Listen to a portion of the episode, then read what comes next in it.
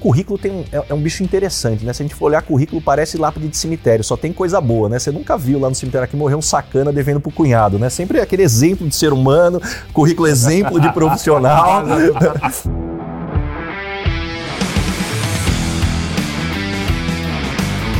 Fala galera, sejam bem-vindos a mais um episódio aqui dos Extremos. Meu nome é Alfredo Soares, autor do livro Bora Vender, apaixonado por vendas. E hoje estou aqui ao meu lado com ele, no formato entrevista, um formato novo, diferente, disruptivo, para gourmetizar nosso podcast. Nesse espaço tão bonito. Esse é espaço, espaço, incrível, maravilhoso que você tem que vir conhecer um dia. Exato. Até porque se você vier, significa que nós estamos ganhando um dinheirinho. Entregando estamos, valor. Estamos aqui no G4, na sede aqui, na Vila Olímpia, São Paulo. Ao meu lado, aquele host profissional de podcast que vocês já conhecem, senhoras e senhores, Bruno Nardon, kitesurfista, pai, empresário, influenciador digital. Sobrou nada para me falar. Pessoal, um prazer estar aqui com vocês. E vou falar um negócio para vocês, hein? Esse fim de semana que passou agora, não sei quando vai para o ar o episódio, mas eu e o senhor Alfredo fomos fazer um. Extremos, fizemos os extremos. Fizemos um extremo muito bom. Vivemos os extremos. A gente foi da Ilha do Guajiru até o Preá, que são 76 quilômetros, fazendo kitesurf. Quantas horas foram? Deu quatro horas e meia, com uma horinha de descanso no meio. Foi legal, viu? Esse daqui, ó. Extremo. Parecia o trem-bala passando.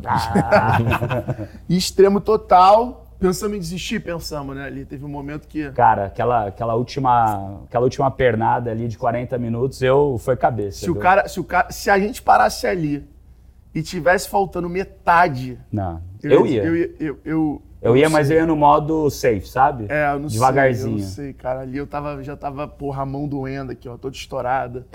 Ali naquele momento eu ia talvez pipocar. Talvez. Sabe, mas foi a lição, né? Mostra que a tua meta, ela tem que construir o resultado.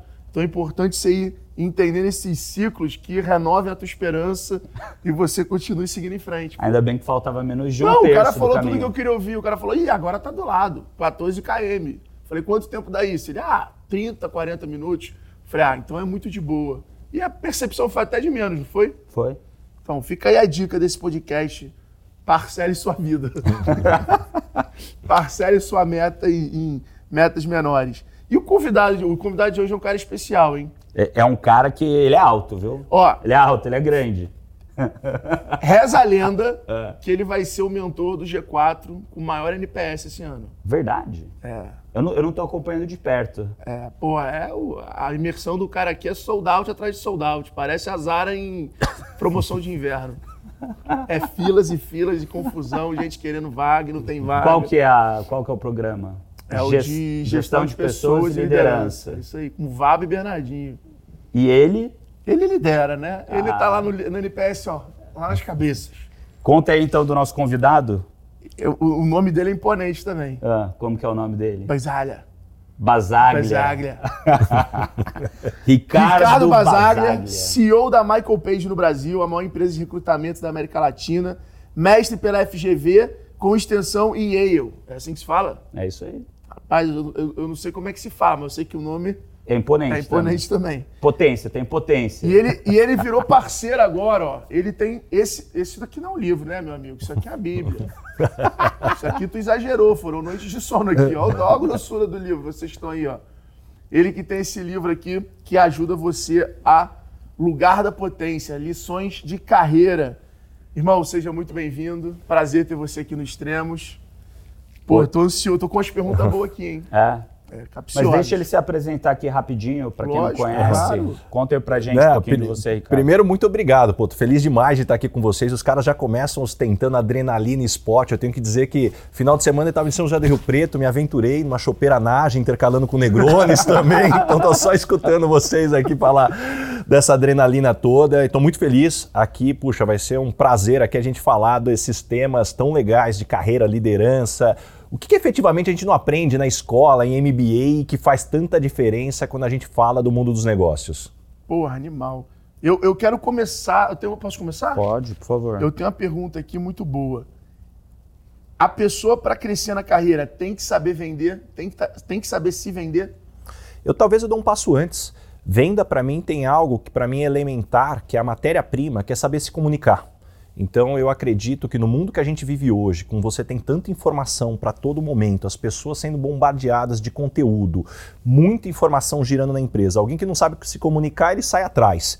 E definitivamente saber se comunicar é também saber apresentar o seu produto. Então, sendo direto ao ponto, sim, saber vender acaba sendo um ponto fundamental. Não, é que, não quer dizer que se você não souber vender, você não tem chance de ter sucesso, mas eu diria que talvez a sua vida vai ser um pouco mais difícil do que precisaria. Você acha que as lideranças hoje não vê um pouco dessa pegada do profissional saber se vender ou você acha que tem um, tem um limite ali do cara exagerar, ou do cara ficar se vendendo muito? Como é que você, você enxerga um pouco? Não sei se eu fui claro, uhum. mas. É, porque tem muito disso, né? A pessoa muito marqueteira, é, a, a, a pessoa se vende demais. Uhum. É, eu percebo que algumas pessoas têm um pouco de preconceito com isso, até como cliente, como, como tudo. Como é que você acredita que hoje as lideranças, os C-levels das empresas que vocês recrutam lá, hoje no mercado, pensam sobre isso? O que eu acredito é que, como tudo na vida, os extremos opostos sempre vão ser os mais fáceis, né? Ou você ser o vendedor que só vende e não entrega, ou você ser uma pessoa extremamente tímida que acha que o mundo deveria estar tá te filmando 24 horas para saber o que você faz e te reconhecer. Eu acredito que no meio do caminho existe algo que muito se fala muitas vezes assim: ah, não, eu não sei vender, ou senão eu não me considero uma pessoa política, por isso que eu não cresço. Quando alguém me fala numa sala de entrevista, eu não cresço porque eu não sou político, o que, que eu leio normalmente? eu não sei estabelecer relações de confiança, eu não sei colocar de forma clara quais são as prioridades e o porquê as pessoas deveriam comprar a minha ideia. E o terceiro ponto, o porquê que as pessoas deveriam me seguir efetivamente, o que elas têm de benefício em relação a isso. Então, eu acredito que ainda exista muito espaço para as pessoas entenderem como se posicionar e aí sim, efetivamente, como encontrar o seu lugar de potência. Vai lá, vai lá. E, e, em cima disso, né, que nem se falou, você tem perfis de pessoas diferentes, que, que são diferentes, né? Elas foram criadas diferentes, é, têm vontades diferentes, que faz a, uhum. a, gente ter uma sociedade, né? E, e o, o, Alfredo trouxe um pouco disso, né? Desse papel do vendedor. E você falou sobre comunicação, né? Você já fez mais de 10 mil uhum. entrevistas, né? Durante tua carreira aí na Michael Page. É, e talvez antes e, né, uhum. e, e, durante sua vida. Ah, é muita entrevista. É muita entrevista. Muita entrevista. Como que você vê esse lance de cada um ter o seu jeito de se comunicar, né? E como que você vê o que são, sei lá, as, as três principais coisas de uma boa comunicação no seu ponto de vista? O que eu acredito é que o primeiro sim, eu concordo contigo, acho que as pessoas têm estilos diferentes. Agora, definitivamente tem algo que quando a gente fala da comunicação, que eu costumo dizer que é a clareza mental. Acho que tem pessoas que talvez num primeiro momento falam sem ter refletido antes, e aí eles fazem a reflexão falando. E isso muitas vezes tira a clareza e isso impacta muito dependendo de quanto tempo você tem para falar com alguém. Então acho que esse tem o primeiro ponto, a clareza mental e da estrutura. O segundo é o quanto você tem a habilidade de estar tá lendo o seu interlocutor para entender se a estratégia que você adotou está adequada para você atingir o que você quer puxa, a gente sabe que é, tem algo que eu gosto, que uma frase que diz que palavras foram inventadas porque o corpo humano não consegue mentir. Então, você está lendo a pessoa, você está entendendo o quanto você está impactando e atingindo o, o objetivo. E a partir daí também, o quanto que você consegue identificar quais são os próximos passos que você está buscando com aquela pessoa para começar a puxar o que você efetivamente quer com aquela comunicação. Então, sim, existem perfis distintos e isso automaticamente, é, dependendo da profissão, você acaba sendo desenvolvido mais ou menos dentro da comunicação, mas efetivamente hoje a gente está no mundo onde se comunicar bem é fundamental para qualquer área que você queira atuar, porque se você não se comunica bem, o risco que você corre é de ter a necessidade que alguém identifique o seu talento, que alguém identifique o que você pode entregar e essa pessoa tome decisões para te dar um caminho, ao invés de você ser um protagonismo e dizer, poxa, como é que eu posso impactar? E, e você acha que isso é treinável? Essa comunicação? Definitivamente é treinável. Agora, o ponto que a gente tem que entender é que existem pessoas que são mais extrovertidas, pessoas que são mais introvertidas. Um ponto que eu sempre gosto de citar eu sempre fui uma pessoa extremamente tímida. Até meus 23 anos de idade eu tinha convicção que eu ia ser programador, porque meu sonho era trabalhar num data center falando com o menor número de pessoas. Só assim, com computador. Me paguem para eu não falar com ninguém. Inclusive, quando eu conheci minha mulher há mais de 20 anos, ela de família italianada, ela falou: "Putz, acho que o namoro não vai dar certo. Poxa, a gente vem para as festas aqui da minha família, todo mundo falando, e você ali num canto só observando todo mundo. Parece um psicopata, vem cá falar com as pessoas. Só que em algum momento eu comecei a perceber que se eu não mudasse o meu estilo, talvez eu não, atingiria a minha ambição, os caminhos que eu gostaria de carreira. Então aí é aonde você se joga. Mas a gente aprende que comunicação é um soft skill. E como todo soft skill, para você desenvolver, você precisa de duas coisas. A primeira é intencionalidade, você tem que querer, não adianta alguém falar que você precisa. E o segundo é colocar em prática. Não dá para aprender comunicação na teoria. Então chegou um determinado momento que eu falei assim: bom, toda oportunidade que eu tiver para me expor, eu vou me expor. Então, pô, sala de aula, pô, vinha uma per... alguém tem alguma pergunta? Eu já levantava o braço assim. E era engraçado que eu levantava com o braço, parecia que o outro braço queria puxar. Falava, fica quieto aí e vai se expondo. Então, isso definitivamente é possível. Você fez algum treinamento? Na época, procurou alguma empresa? Depois você foi fazendo isso ou foi uma coisa que você, cara, foi lendo, foi estudando uhum. e foi trazendo para ação? Naquela época, infelizmente, não tinha o curso de oratória do Vabo. Então, infelizmente, eu não tive um suporte que eu não tive opção naquele momento. Mas eu acredito que a maior parte das habilidades da vida, você, principalmente em relação aos soft skills, você consegue desenvolver para se tornar acima da média. Talvez você vai, não vai ser o melhor, mas acima da média você consegue. E talvez esse para mim é o grande ponto, né? Porque quando a gente olha a estatística da Michael Page, 91% das pessoas são contratadas por habilidades técnicas e depois demitidas por questões comportamentais, ampliando agora um pouco.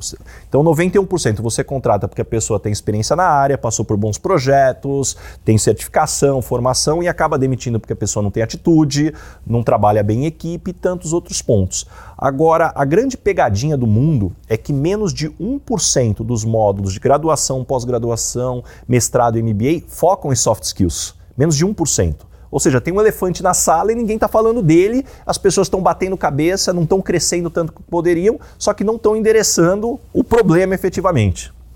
Você acha que tomar a decisão de escrever um livro, queria saber mais sobre isso, de onde veio essa motivação, era um sonho, é, é, é faz parte de uma estratégia, faz parte de você ter clareza na sua comunicação. Né? Eu, no processo de escrever tanto Bora Vender quanto Bora Varejo, e agora o Todos Somos Uma Marca que eu estou finalizando, cara, o processo de entrevista, papo, pesquisa, conversa, cara, é você revisar seus próprios pensamentos. Acho que no G4 a gente tem muito isso, né? Toda aula que a gente está dando, a gente está revisando ali nosso pensamento. E aí fica uma, uma busca incansável por, cara, quero mexer, quero mudar, porra, isso aqui eu acho que o exemplo. Depois você vai se desacostumando daquilo que você tanto repete, você fala, não acho que é isso que eu quero dizer, e aí você vai meio que lapidando o negócio sem é. parar. Uhum. Você acha que o, de onde veio esse sonho do livro, essa motivação? Até porque é um belo livro, né? Tem uma, tem uma largura, né? Tem uma grossura. deixa, deixa eu dar uma olhada Acho aqui. Acho que bora vender da dentro dele. Cara, a fonte não é grande, não. Não, não, não, tem imagem, tá, galera? Não tem imagem, não tem imagem, desenho, não tem.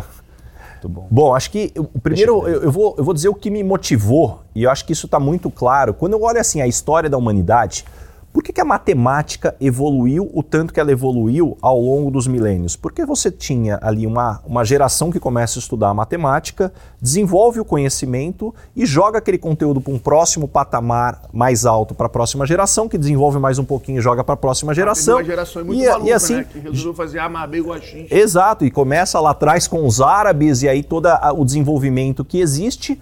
E a partir daí, qual que para mim foi, é, é, o grande ponto? A hora que eu olho para a carreira e liderança, parece que está sempre todo mundo começando do zero. Eu vou dar um feedback, putz, vou começar errando porque ninguém me treinou. Eu vou ter uma conversa difícil, ninguém me treinou. E eu penso, puxa, não precisa ser assim. A gente não precisa estar tá sempre começando do zero, errando do zero. Acho que tem muito conhecimento acumulado na humanidade que, se a gente mapear e estruturar ele, as pessoas podem ser treinadas nesses conceitos e a partir daí já começar muito mais avançado. Então, esse para mim é o grande ponto. O segundo ponto, eu acredito que hoje a gente tem um desafio da, em relação à saúde mental. Mais de um terço da população mundial está sofrendo algum impacto de saúde mental em função de pandemia. Mas muito tempo antes de pandemia, a Organização Mundial da Saúde já falava do grande problema da depressão, a doença do século. E eu não tenho a menor dúvida que o, que o trabalho ele é um ponto fundamental para a saúde mental. A gente passa mais de um terço da nossa vida trabalhando. Então, se você não tiver bem encaixado, se você tiver um impacto na saúde mental, você potencializa o problema. E aí, como é que eu chego no livro? A hora que eu começo a, a me é, jogar em redes sociais, depois a gente fala, pode falar um pouquinho disso, eu começo a perceber as principais dúvidas que as pessoas tinham. E aí eu falei assim: bom, acho que seria muita arrogância do meu lado dizer o que as pessoas têm que ler. Vamos fazer o seguinte? cada vez que eu abro a minha caixinha de perguntas, as pessoas mandam em média de 300 a 400 perguntas no Instagram por dia. E aí, eu, do... animal, e aí, há dois anos, eu comecei a perguntar: se você tivesse que comprar o seu livro dos sonhos de carreira e liderança, o que, que precisaria ter nesse livro? E aí eu comecei a colocar isso numa planilha Excel, tudo que as pessoas mandavam, e daí eu estruturei. Puxa, são quatro partes do livro: autoconhecimento, como você se desenvolve, como você procura emprego, como você se torna um bom líder. Autoconhecimento, pessoal, o livro do seu sonho de carreira e liderança que trata de autoconhecimento, o que, que precisa ter? Aqui, aqui, aqui. A partir daí eu monto o esqueleto e começo a rechear. Aí você pode falar assim, puxa, Baza, genial. Não tem nada de genial, isso está na história. Se você pega por que, que a Igreja Católica deu certo na época da Idade Média, não tem nada a ver com religião que eu vou falar aqui. Você mandava um padre para cada vilarejo, o padre ia lá pro vilarejo, ele ia pro confessionário, ficava escutando de segunda a sexta o vilarejo inteiro, aí chegava no domingo, ele juntava tudo, aplicava um sermão matador, o pessoal falava assim: nossa, parece que ele está falando para mim. Pô, ele tá, ele ouviu o vilarejo inteiro, então no final a caixinha de ah, perguntas do Instagram virou o meu confessionário. É, no fim do dia, o que você está fazendo é ouvindo seu público. Ouvindo aquele público que é engajado com você, aquela persona, né, o teu público ideal, entendendo as dores, dúvidas e desejos dele e simplesmente traduzindo isso né, em formato de livro estruturado para passar o sermão da, da, melhor maneira. E, cara, dessas 10 mil entrevistas que você fez, o é, que foram seus principais insights é, quando você está falando com os candidatos. Teve alguma história assim que te chamou a atenção? Você lembra assim?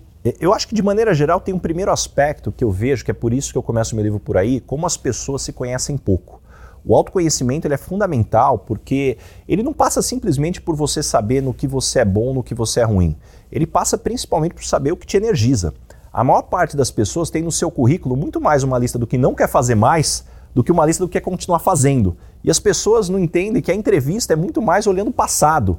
Até porque currículo tem um, é, é, um bicho interessante, né? Se a gente for olhar currículo, parece lápide de cemitério, só tem coisa boa, né? Você nunca viu lá no cemitério aqui morrer um sacana devendo pro cunhado, né? Sempre é aquele exemplo de ser humano, currículo exemplo de profissional. é o melhor exemplo. e, não, ele falou do confessionário, eu já pensei em botar num evento, um instante pro confessionário. Venha falar, venha falar seus problemas aqui. Mas hoje não dá, o povo é mimizento. Se botar um negócio desse, eu cancelo.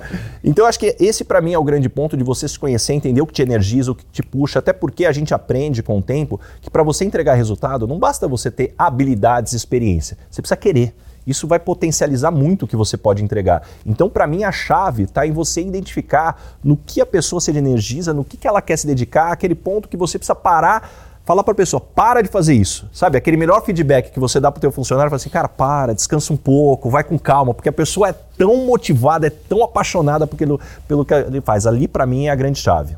E, e o lugar de potência, o nome vem por isso, então. É, o lugar de potência, ele começa, né, a frase dos filósofos gregos que já diziam, né, que você vai ser feliz à medida que você cruza o melhor que você tem com o melhor do que o mundo precisa receber. E aí, com isso, adaptado para o mundo atual, para mim, lugar de potência é quando você cruza o melhor que você tem para entregar com o mundo, no que se refere a habilidades e experiência, com o que o mundo precisa consumir. Não adianta você querer entregar algo que o mundo não quer consumir. Então, a partir daí, você coloca efetivamente o melhor. Dificilmente você vai ser feliz ou ter sucesso fora do seu lugar de potência. Mas a grande armadilha quando a gente fala de lugar de potência é as pessoas acharem, então eu escolho uma coisa e eu tenho que ser o melhor do mundo naquilo. Não. As pessoas de sucesso que eu entrevistei, então em linha com a pergunta que você me fez, elas não têm uma habilidade que são elas melhores no mundo. Na verdade, elas têm um conjunto de habilidades que elas são acima da média. Então eu gosto muito, por exemplo, do, do, do que o Scott Adams escreveu na biografia dele. O Scott Adams é aquele criador do Gilbert, aquele quadrinho do mundo corporativo de humor, e ele escreveu na biografia dele: Eu sempre fui uma pessoa engraçada, mas não a ponto de ser considerado um humorista. Eu sempre fui uma pessoa que desenhava muito bem, mas não a ponto de ser considerado um artista. E eu sempre fui uma pessoa que conhecia muito do mundo corporativo, mas não a ponto de ser um grande líder empresarial. Mas quando eu junto esses três elementos, eu atinjo o meu lugar de potência, que até hoje nunca ninguém conseguiu me alcançar ou me ultrapassar. E isso é um pouco do que eu vejo com as pessoas de sucesso. Você pensa, Baza, como é que 350 mil seguidores, mas você é CEO de multinacional, o que você fez de diferente no Instagram? Eu vou usar a mesma analogia. Eu não sou a pessoa que mais estudou de carreira e liderança no Brasil. Eu não sou a pessoa que tem mais anos de experiência como headhunter, tem gente com mais de 15, 16 anos. Eu não sou a pessoa que mais entende de rede social e estou longe de ser a pessoa mais carismática. Mas a hora que eu reúno esses quatro elementos, eu acho que eu conquistei um posicionamento que outras pessoas aí não me alcançaram. Isso é o lugar de potência. Cara, muito bom isso. Muito bom. Porque o mundo meio que ficou viciado nessa coisa de ser o melhor, o melhor do mundo. De... E não é, né? Meio que o seu melhor. É meio que você entender o que você faz bem, o que você tem o tesão de ter, conseguir ter consistência fazendo para você buscar a sua potência, né? Então, tipo, porra, não é a potência do outro, é a sua potência. Eu achei isso bem. Acho que junto com isso também tem a primeira coisa que você falou do autoconhecimento, é, cara, é um negócio que é super importante, né? Assim, eu vejo, quando você estava falando, eu estava pensando nas decisões que eu tomei ao longo da minha vida, né? E eu fiz engenharia mecânica na Unicamp. Eu falei, será que eu quero ser engenheiro? Qual é a melhor maneira de testar isso? É tentando ser engenheiro, né? Então fui fazer estágio na empresa que falei, pô, aqui é o sonho de todo engenheiro uhum. trabalhar, que foi Airbus montando avião. Cara, eu fui lá, falei, putz, muito legal, muito bacana. Mas não é isso que eu quero pro resto da vida. Porque eu fui trabalhar na, na fábrica, na linha de montagem, com lean manufacturing, melhoria contínua. Foi sensacional. Só falei, pô, não é isso que eu quero. Perigo, hein? Empresa, pô, melhorei pra caramba lá o processo de montar avião. Por isso que Ficou mais seguro, ficou mais seguro. de ter acidente. Ah. e daí depois eu falei, pô, mas não é aqui que eu quero ficar será que eu quero trabalhar como engenheiro de escritório? Daí fui trabalhar. Falei, putz, também não é aqui. Então é muito mais fácil você achar aquilo que você não quer fazer do que de fato aquilo que você quer fazer, né? Porque você, putz, quando você tem 18, 17, 18 anos, que no fim do dia você escolhe uma carreira quase para o resto da vida, que você vai fazer uma faculdade, uma universidade, que é o que a gente está acostumado aqui no Brasil, você não tem esse uhum. autoconhecimento tão bom, você talvez não tenha tantas referências para saber, pô, eu quero ser um advogado, quero ser um médico, quero ser um engenheiro. Você tem muito claro uhum. isso. E, e, o formato, eu acho que da educação, é, é, da, né, da, da, graduação e pós-graduação brasileira, pelo menos como ela é hoje, é um pouco diferente. Quando você vê, por exemplo, a Austrália ou Israel, que a galera que é jovem, por exemplo, Israel, a galera fica dois anos e meio a três no exército. Uhum. Na Austrália, tipicamente, após eles terminarem o colégio, a escola, eles saem um ano, um ano e pouco para viajar o mundo para aprender mais sobre eles mesmos. E eu acho que esse processo de autoconhecimento e autorreflexão é algo que dói, não é fácil de fazer. Você tem que sair da sua zona de conforto, que é difícil, né? E muitas vezes a gente fica empurrando com a barriga e tampando esse buraco com outras coisas no nosso dia a uhum. dia para você, cara, é, é, ir lá enfrentar aquilo que é difícil de você enfrentar. Uhum. Que, cara, pensar dói, né? Usar que é neurônio dói. Então acho que essa parte de fato do autoconhecimento é algo muito importante e que eu vejo assim e concordo com você que a maioria, a maioria das pessoas que conseguem é, não ser felizes, mas alcançar aquilo que elas querem, parte delas se conhecerem melhor e de fato entender aquilo que elas não querem. Porque entendendo o que você não quer fica muito mais fácil. Você entender, putz, é isso que eu quero, você vai se dedicar mais, vai ser mais fácil, você também vai conseguir abrir mão das coisas no meio do caminho para perseguir aquilo que você acredita que é o melhor para você. Sim. No livro, o que, que você conta mais sobre esse ah. autoconhecimento? Você propõe algum tipo de é, exercício? Acho que tem um ponto só que eu não queria deixar de passar. Uhum. É interessante que quando a gente fala para carreira, não, de se conhecer o que eu não quero, parece um negócio super complexo, mas conversa com qualquer pessoa que acabou de tomar um pé na bunda, deu pé na bunda de alguém. Você já sabe exatamente o que você não quer mais só que você não sabe o que você quer. Então isso é da natureza da humana. A gente é melhor em dizer o que a gente não quer do que o que a gente quer, porque tem uma descoberta pela frente. E para mim tem um ponto da gente entender como é hoje a, a, essa nova sociedade. É uma, uma analogia que eu adoro é que a gente está passando da era moderna para a era pós-moderna e o que, que isso impacta no mundo de hoje, principalmente no trabalho. Quando a gente entrou na era moderna, que não tem nada a ver com a modernidade, quando a gente sai da religião e entra para a era científica, basicamente a gente pega a ciência trazendo conhecimento estruturado, isso traz um desenvolvimento, você tem mais fatos e dados, só que isso trouxe uma característica para o mundo naquele momento. Se a gente for pensar, puxa, você começa a ter as escolas, então você tem o conhecimento estruturado, você tem a primeira série, a segunda série, a terceira série, a quarta série, e depois você tem ali a, a universidade para quem tinha acesso. Dentro de cada série, você entendia que tinha o primeiro bimestre, o segundo bimestre, o terceiro bimestre, o quarto bimestre, a prova final. Então você, depois, quando você se formava, a sociedade esperava que você casasse, naquele momento, de preferência com alguém do sexo oposto, depois que você tivesse um filho, depois, de preferência, tivesse um segundo filho do outro sexo. Você tinha um menino, uma menina, agora é um menino, é um menino, tudo ali estruturado. Então, o que, que era a característica desse mundo até então? Era tudo ordenado e previsível.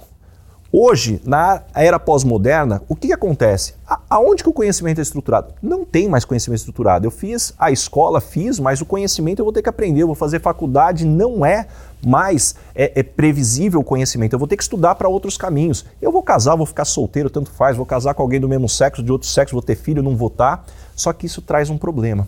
O nosso cérebro, ele é muito melhor, ele funciona muito melhor com o quê? Com ordenação e previsibilidade, porque tira ansiedade. A hora que você vir hoje para o mundo, qual que é o grande ponto do mundo? Sabe aquele menu? Você vai assim naquele restaurante tipo Coco Bambu, que te dá um cardápio de 50 páginas, você não. Cara, você começa a olhar e fala assim, cara, o que, que eu vou comer? Com tanta opção. Me dá um cardápiozinho de seis opções, cara, eu, eu, eu, acabo escolhendo rapidinho. 50 páginas não consigo escolher. Então qual que é o problema do mundo? Hoje o mundo é um eterno cardápio do coco bambu, cara. Por isso tá todo mundo perdido, cara. Tá cheio de coisa para fazer. Então isso traz muita ansiedade para os dias de hoje, mas muitas possibilidades. Cara, esse é um ponto legal que você trouxe, que quando eu comecei a minha primeira empresa, você não tinha muita opção, né? Assim, não que você não tinha muita opção, mas eu não via muita opção. É dar certo ou dar certo. Ah, e a analogia que eu conto é parecida com essa, que é ser, eu fui jogado no meio do mar, eu sabia nadar, mas eu não sabia para onde nadar. E daí eu comecei a olhar assim, putz, será que tem passarinho, aves voando em algum lugar? Que lá vai ter terra, né? Hum. E daí você não tinha distração. É, cara, é lá ou você morre afogado. Então, cara, você foca no lugar e vai nadando. Só que conforme você vai trazendo gente para o time, as pessoas são jogadas no meio do mar também. Elas têm que achar o passarinho e nadar naquela, né, naquela direção. Mas, ao contrário das primeiras pessoas que foram jogadas e não tinham opção, agora tem barquinho passando do lado, tem transatlântico, tem bote salva-vidas. E elas têm a falsa impressão que alguém vai salvar elas. Elas podem até indicar o caminho, mas ninguém vai puxar você para o barco. E no fim do dia as pessoas vão ter que cumprir esse caminho, mas como tem muita opcionalidade, elas se distraem com isso que tem em torno delas e por se distraírem, elas não focam em vamos para frente e vamos nadar e é, é, esse o caminho que eu tenho que ir, né? É, no fim do dia elas acabam acreditando que vão ter um pai e uma mãe que vão ajudar. E a vida real é que você não vai ter um pai e uma mãe para te ajudar. Você vai ter que ir lá e você vai ter que vivenciar o seu caminho. Então, não. Acho que casa muito com esse menu de opcionalidade. Eu adorei, eu adorei esse ponto, trouxe, né? inclusive isso esbarra muito com o que eu acredito do conceito de sorte. Na minha opinião, existem quatro tipos de sorte na vida. Existe primeiro a sorte aleatória, ganhar na Mega Sena, nascer numa família bilionária, isso é sorte aleatória. Segundo, a sorte por trabalho duro. Você trabalha tão duro e tão focado que uma hora você esbarra com a sorte. Vai estar alguma coisa acontecendo e você está lá. A terceira, a sorte por, por experiência que você começa a ter tanta experiência que você consegue mapear o cenário, você consegue detectar a sorte e puxar a sorte para você. E a quarta, quarta sorte, que para mim é a melhor de todas, é a sorte por referência. Você se tornou tão referência no que você faz que as pessoas te buscam com projetos que querem que você esteja junto, e aí a sorte vem atrás de você. É o que, por exemplo, Warren Buffett. Todo mundo quer ser sócio do Warren Buffett, sorte por referência. Então, a partir daí, a gente identificar como é que eu estou tratando os tipos de sorte, dado as que eu controlo mais, ah, as que eu controlo menos. Muito legal. Muito bom isso. Bom. Eu queria entrar num ponto agora que você falou, você chegou a citar ali do Instagram, né? E isso hoje eu acho que ainda já muito mais democratizado dentre as empresas, os executivos, alguns conselhos. Mas como é que você vê a importância do Instagram? Você é CEO de uma empresa multinacional. Né? Como é que a empresa enxerga o Instagram como ferramenta pessoal e profissional? Como separar os interesses de você virar uma referência no Instagram pessoal e profissional. É, isso é uma, uma, coisa que eu passei na uhum. Vetex, acho que o Nardon é, já viveu isso depois do dia 4, então já, já foi uma, uma fase diferente, mas a gente vê muitos alunos vindo aqui, trazendo esse ponto para a gente, enxergando isso como uma oportunidade, tendo tesão de fazer isso até como reconhecimento pessoal, é, porque virou, um, de certa forma, um currículo ali, virou um certificado, uhum. né? É, é, importante, está muito em cima sobre isso, sobre não só você ter sucesso, mas como você saber usar o teu sucesso para influenciar outras pessoas. Então existe esse tesão por trás de você usar o Instagram para dar tua opinião, para falar, contar tua história e tal. Mas eu queria agora pegar um lá, a gente fala do lado empreendedor. Eu queria ouvir o Baza agora falando do lado executivo de uma multinacional. Uhum. Se já encrencaram com isso, se não encrencaram, uhum. e como é que você sugere para as pessoas aí que você mentora e que são empresários, uhum. executivos também de, de, multinacionais? Pô, excelente pergunta e esse é um mundo que está se transformando. Acho que o primeiro ponto, é importante dizer que no mundo executivo ainda existe um preconceito gigantesco. Vamos tentar contar aqui rapidamente quantos executivos, não empreendedores ou sócios, têm um Instagram ou conseguem produzir conteúdo. Você tem o meu, você tem o João Branco, você tem o Diego Barreto. Vocês conseguem pensar em mais algum? Cara, hoje então, eu estaria que tem um benchmall. Não, o benchmall é, é sócio. sócio. Sócio, é dono da empresa. É, é Vamos lá, executivo. O Diego Barreto é diretor financeiro. Isso, é vice-presidente, vice exatamente. O João Branco é vice-presidente vice de, marketing, de marketing. Eu sou CEO da Michael Page. Cara, a gente não consegue encher uma mão. Talvez se a gente se esforçar, a, a gente. Uma mão, talvez mais dois aqui. E isso, para mim, acho que diz muito ainda de um preconceito. Eu mesmo. Lá fora é assim? É, lá fora ainda é assim. Também. Eu ainda digo que o Brasil talvez ainda esteja na frente, porque quando você olha social media aqui no Brasil, você tem um impacto ainda maior, pelo menos observando esse mundo ah. de, de carreira. Eu mesmo, eu sofri. Eu vou colocar porta para fora, depois eu vou colocar porta para dentro. É, porta para fora, quando eu comecei, puxa, era um preconceito gigantesco. Na melhor das hipóteses, eu vou chamar de fogo amigo, mas o que tinha era preconceito mesmo. Eu me lembro de fazendo live com duas mil, três mil pessoas, a palavra mais bonita que eu ouvia era Baza virou blogueirinho, né? CEO de multinacional virou blogueirinho. Isso tem uma curiosidade que eu me lembro. Subcelebridade. É, é, e aí vai embora. Só que aí teve um conceito super interessante. Em 2019, puxa, um monte de live, um monte de coisa, entrevista em podcast. E aí, pô, todas as críticas, eu nunca me incomodei muito, acreditava muito no que eu estava fazendo. Tudo bem, segue o jogo. Eis que no dia 16 de março de 2020, a gente precisa mandar todo mundo trabalhar de casa, pandemia, e aí todo mundo vai para casa, a gente diz, pessoal, volte daqui duas semanas, na época ainda achando que iam voltar, passa-se duas semanas, todo mundo trabalhando de casa, os clientes todos sem entender como vai ficar o mercado de trabalho, e aí a gente começa, né, a fazer todas as lives internas, dizendo, pessoal, vamos por aqui, por aqui, live com o cliente, olha, vamos por aqui, esse é o caminho, é isso que a gente está vendo. Eis que eu começo a receber feedbacks. Nossa, Baza, que desenvoltura com as câmeras. Nossa, como você ali está mandando bem. Eu falei, pois Foi é, quem diria que o blogueirinho estaria desenvolvendo uma habilidade que seria fundamental para um CEO de uma multinacional. Então, acho que para mim é, é o grande aspecto. Porta para dentro, eu confesso que eu tenho uma grande vantagem em relação a Michael Page. Como eu estou lá há quase 16 anos, eu entrei lá como recrutador de tecnologia. Então eu construí a minha carreira lá. Então existe uma relação de confiança que quando eu decidi ir para esse caminho, eu tive uma conversa com os meus chefes e falei, ó, oh, eu acho que esse é o caminho, no Brasil tem essas oportunidades. Eles falaram, vai lá. E a partir daí é algo que a gente está sempre conversando e hoje eu estou tendo a oportunidade de influenciar, inclusive, nos países que a gente atua também, dizer, olha, os caminhos que a gente pode ter. Agora, o que eu acredito que é na maior parte das empresas é, puxa, tá no Instagram, não tá trabalhando, né? É. Ou tá só querendo aparecer. Então, isso daqui para mim é o grande ponto. Agora, vamos por que é fundamental, na minha opinião, um executivo tá hoje numa presença em social media de maneira geral. Primeiro, não tem muito segredo. Você tem a oportunidade de trazer mais clientes, não importa a área que você está. Começa por aí. Segundo, falar de cultura, de valores, isso tudo é muito distante. Eu quero ver o comportamento, o posicionamento desse executivo no dia a dia. E terceiro, se hoje se fala tanto numa guerra global de talentos, você tem um executivo que é capaz de atrair pessoas que queiram trabalhar na sua empresa, puxa, quanto vale isso? Hoje, uma parte importante das pessoas que vêm trabalhar na Michael Page são pessoas que já me seguiam e gostam do meu posicionamento. Então, a partir daí eu vejo que hoje, cada vez mais, um executivo que não tiver esse posicionamento, ele vai deixar de ter um ativo que cada vez mais vai ser importante e considerado para que você efetivamente seja contratado ou tenha melhores oportunidades. E você acredita que isso vale para todas as posições hierárquicas da empresa?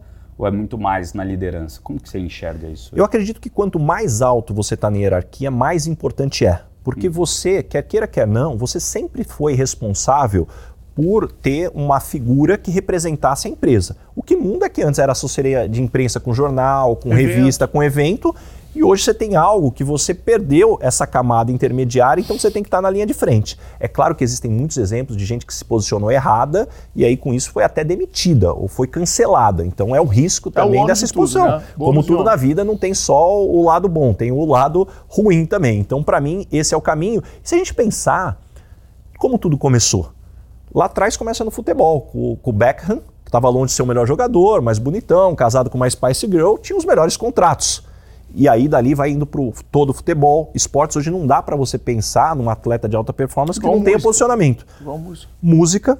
E aí entra o aspecto, muitas vezes não é nem como você vai ganhar dinheiro, mas isso é plataforma para você trazer mais. Agora, quando você olha a TV, a TV está aprendendo hoje. Por muito tempo, a TV boicotava jornalista que queria ter um, um, papel em rede social ou muitas vezes colocava um, um, um, empecilho naquele ator, naquele atriz que queria colocar. Hoje não dá mais para fugir desse jogo. Então, efetivamente. Não dá em nada, né? Não dá na novela, tem que ter a blogueira, não dá na, na no, no reality show. E, no e... jornal, no programa de palco. Exatamente. Você pega o programa do Faro, porra, ele levou todos os TikTokers uhum. para participar do programa dele. Todos. E, então, para mim, esse é o grande ponto. Tá? Ou, talvez o que o mundo executivo está vivendo é o que a TV viveu há alguns anos e agora aprendeu a se encaixar e o mundo executivo tá vai encontrar o seu formato por essa disrupção. É, a minha história foi muito parecida. 2020, é, eu fui crescendo, mas sempre com essa pegada do pô, uhum. blogueirinho, do porra, é, interesse pessoal, ficava, e aí onde eu quero entrar, né? Ficava muito essa coisa do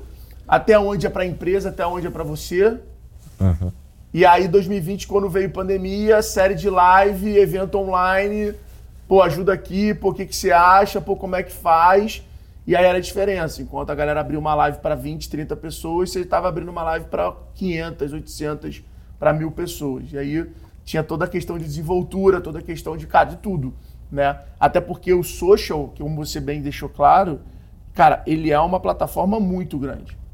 Então lá dentro você tem live, você tem escrita, você tem conteúdo, você tem stories, você tem, você tem várias formas, formatos de você achar a sua identidade para poder entregar mais e ainda ter o algoritmo. Que se você jogar sem o algoritmo do teu lado, é nadar numa correnteza. É nadar contra a correnteza. Tu vai fazer, só que tu vai ter que fazer 100 contra o outro cara faz um. É exatamente essa proporção. É igual agora a pessoa não usa o Rios. Cara, é nadar contra a correnteza. É. Porque o Rios hoje entrega desproporcionalmente.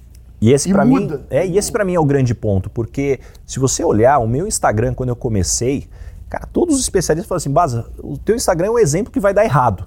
Porque, cara, eu me exponho muito pouco, cara, não fico mostrando a minha família, o que eu faço no final de semana, a dica da base, dá uma ostentada que isso gera seguidor. Falo, pô, cara, não é meu estilo. E, e não tem nada de errado para quem faz, mas não é o meu estilo. Pô, Baza, mas você não faz vídeo, teu conteúdo é só texto. E depois eu fui descobrir que depois naquela época, pô, o pessoal que trabalha, que gosta do meu conteúdo de carreira e liderança, está trabalhando, o chefe não pode ficar vendo que o cara tá no Instagram, então tá vendo o vídeo, então o texto ele segura, dá um print, lê depois. Então de novo encontrei o meu formato. E eu acho que esse para mim é o grande armadilha do mundo executivo. Porque qual é a forma mais rápida de você ser aceito por um grupo? É você se parecer com o grupo.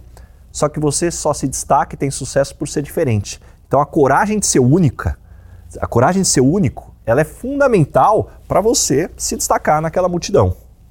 E, cara, muito bom entrar nesse assunto. Acho que é um assunto que muita gente que está ouvindo a gente tem muita dúvida sobre isso. Eu vou seguir numa, numa pauta aqui, que é o seguinte: como separar isso agora, o interesse da pessoa física para a jurídica nesse caso? Baza hoje recebe uma proposta da Ford para patrocinar BMW. o Instagram dele. BMW. Da, é da BMW? Da BMW. Da BMW. Beleza. Como é que. É, hoje eu sou embaixador da BMW do Brasil, então Separa eles patrocinam o meu, o meu podcast e a gente tem hoje um acordo muito bacana, aonde, puxa, isso não virou uma fonte de receita, pelo menos hoje não está isso no meu radar, mas ele gera exposição, gera endosso, Autoridade. isso aumenta a audiência que eu tenho. Automaticamente, hoje, o número de negócio que eu gero para a empresa é gigantesco através dessa exposição que eu tenho. Eu acho que para mim tem algo que é fundamental, né? Que é o famoso o, o, o, você fazer um full disclosure, você abrir o que você está fazendo para a empresa, entender quais são os grandes aspectos, porque se você for pensar, essa discussão não é nova. Lá atrás, quando a empresa pagava o MBA para a pessoa em Harvard, Pô, MBA é da pessoa, você tem que ficar tanto tempo na empresa, depois você tem que devolver o dinheiro, não, mas a legislação não permite. De novo, os símbolos as plataformas e as potências, elas só vão evoluindo. Mas no final do a dia, discussão a discussão sempre existiu até onde determinado ativo é do funcionário, determinado ativo é da empresa. Cara, muito bom isso, hein? E é uma boa, é uma boa analogia, porque eu acho que esse é um problema é um muito desafio. comum. É um desafio. E hoje o teu Instagram é teu. Você sai da MacroPage. Quem é o teu Instagram? O meu Instagram é meu E eu acho que esse é o grande ponto. A maior parte das empresas que muitas vezes até pensam em fazer contrato, tem algum contrato, até onde a legislação também protege algo que é pessoal. Então, de novo, eu acredito que leis ou contratos, elas vão existir para uma disputa que não foi alinhada ou quando alguém sacaneou e está indo fora do alinhamento. Então, para mim, de novo, acho que o alinhamento claro, e de novo, eu tenho a sorte de estar numa empresa que eu cresci lá há 16 anos, então não é uma relação só profissional. É quase que uma relação de, puxa, pegar um nerd tímido, desenvolver, deram oportunidade que se tornou CEO da empresa. Então isso vai além simplesmente de uma relação profissional. Então eu entendo que talvez ali é onde eu levo uma vantagem do que talvez seriam as relações normais no mercado de trabalho. É, na Vetex eu tive essa sorte também, porque o Mariano sempre apostou muito nisso sempre foi um guidance da companhia, os, os executivos se tornarem reference voice e acabou se tornando um, um, um grande potencializador. É. Porque do, do, do, Instagram veio o livro, do livro veio os cursos, e aí, cara, você acaba potencializando aquilo. E aí é isso, tinha esse disclaimer, a gente estava tentando se, se, atualizar ali o, tempo, o, o maior tempo possível. Aí, ó, vai vir a pandemia, as coisas acabaram potencializando. Por outro lado, também as, as conversas uhum. se perderam um pouco. E aí volta a ter que ter um realinhamento é, uhum. que é super comum. E é interessante porra, que só para a gente fechar esse ponto, no final a essência é a mesma: relações de confiança. É Quando você tem uma relação de confiança, acho que depois você chegar no formato é sempre mais fácil. Excelente. O, o, podcast também veio nessa mesma linha. O podcast, na verdade, eu vejo que foi uma evolução do formato. Porque Instagram é conteúdo rápido, né? Você joga aquelas pílulas, joga informação e eu sentia falta de ter um, uma conversa maior e talvez algo que eu sempre me senti extremamente privilegiado foi, puxa, dessas 10 mil entrevistas, cafés e reuniões, vocês devem imaginar que estatisticamente tem muita gente bacana no meio dessa, dessas conversas, que eu não tenho a menor dúvida o quanto me ajudaram a me desenvolver, criaram as referências que eu tenho até hoje. Eu falei, puxa, são conversas que se eu tivesse gravando teriam um impacto gigantesco. Então, a partir daí é aonde é, eu decidi ir para o formato podcast. Então, agora está completando um ano que a gente, que a gente começou. E para mim, a grande beleza é que, assim, todas as pessoas que eu entrevistei até hoje são pessoas que eu já conhecia que eu tinha algum relacionamento. Não sei se ficaria bom um episódio eu entrevistando alguém que eu nunca vi na vida também, mas, de novo, é uma conversa que por acaso está sendo gravada. E, e voltando agora nesse ponto de entrevista, que é uma curiosidade minha, né? Normalmente, quando você entrevista para recrutar alguém, principalmente para posições de lideranças numa empresa, num cliente teu, o que, que você procura nessas empresas e ou né, nessas pessoas, quer dizer, e ou depende da vaga? Como é que é esse processo de entender a vaga, entender o perfil, entender o que a empresa precisa para aquele momento, né? Então, de fato, qual é a dor, dúvida e desejo da empresa para aquele momento, para passar por um momento de, beleza, entendi o que, que a vaga precisa, vou agora entender, fazer um screening aqui dos candidatos, e depois nessas conversas você entender os candidatos que estão mais propensos para aquilo, porque cada empresa está num momento de maturidade diferente, exige um desafio diferente, por exemplo, uma empresa que está começando agora existe, exige algo totalmente diferente do líder, do CEO, do fundador, do que uma empresa que vai abrir na bolsa. Sim. Mas como, como que é esse processo normalmente uhum. e como que funciona esse recrutamento? Acho que é legal para quem está ouvindo a gente, uhum. aí, seja quem é candidato, mas seja também os líderes que nunca usaram um, um headhunter, uhum. como eles podem aproveitar disso da melhor maneira possível. Uhum. Poxa, Nadon, primeiro, ótima pergunta. Eu acho que parte da resposta está, inclusive, na tua pergunta, aonde não existe bala de prata. Não existe um executivo que dê certo em toda a empresa, assim como não existe uma posição que seja legal para todos os profissionais. Tem tudo uma questão do encaixe. E para fazer um bom encaixe, acho que o primeiro é você saber ler além do que o cliente te fala. Eu acho que isso começa por aí, né? Eu brinco que em recrutamento, muitas vezes o cliente nos pede o super-homem, mas ele precisa do Batman e quer pagar o salário do Robin, né? E aquela, a, a, aquela dinâmica. então, acho que assim, o primeiro ponto é entender assim, peraí, o cliente está dizendo que ele precisa disso. Agora, vamos dar um passo para trás? As pessoas que deram certo nessa posição, deram certo por quê e as que deram errado deram errado por quê. Primeira análise, vamos fatos e dados. Isso você vê com o cliente. Isso você conversa com o cliente. Conversando com o cliente e não só com um requisitante, com o gestor da vaga. Você conversa com o RH, você pega a informação. Talvez a beleza que eu tenho na Michael Page, hoje com 250 headhunters aqui no Brasil, a gente entrevista 6 mil executivos por mês. Então isso gera muita informação do que existe no mercado também. Então, a partir daí, puxa, o que deu certo, o que deu errado. Qual é o potencial de crescer dessa vaga? Tem vaga que vai ficar igual, talvez por 5, 6 anos. E não tem nada de errado, só que eu tenho que pegar alguém que não está naquela fase de querer crescer rápido, senão a pessoa não vai ficar. A partir daí, qual que é a cultura da empresa? Qual que é o DNA? Quais são os comportamentos aceitáveis, os não tolerados? E aí você começa a desenhar o que seria o perfil ideal. A partir daí, puxa, eu quero alguém que chegue com prontidão para a vaga, que já chegue pronto. Eu quero alguém com potencial para desenvolver, que eu vou encaixando essa pessoa ao longo do tempo. Então, tudo isso você vai fazendo uma análise, normalmente uma conversa bastante profunda para entender qual é o perfil, só que a partir daí eu volto para essas 6 mil entrevistas que eu faço por mês.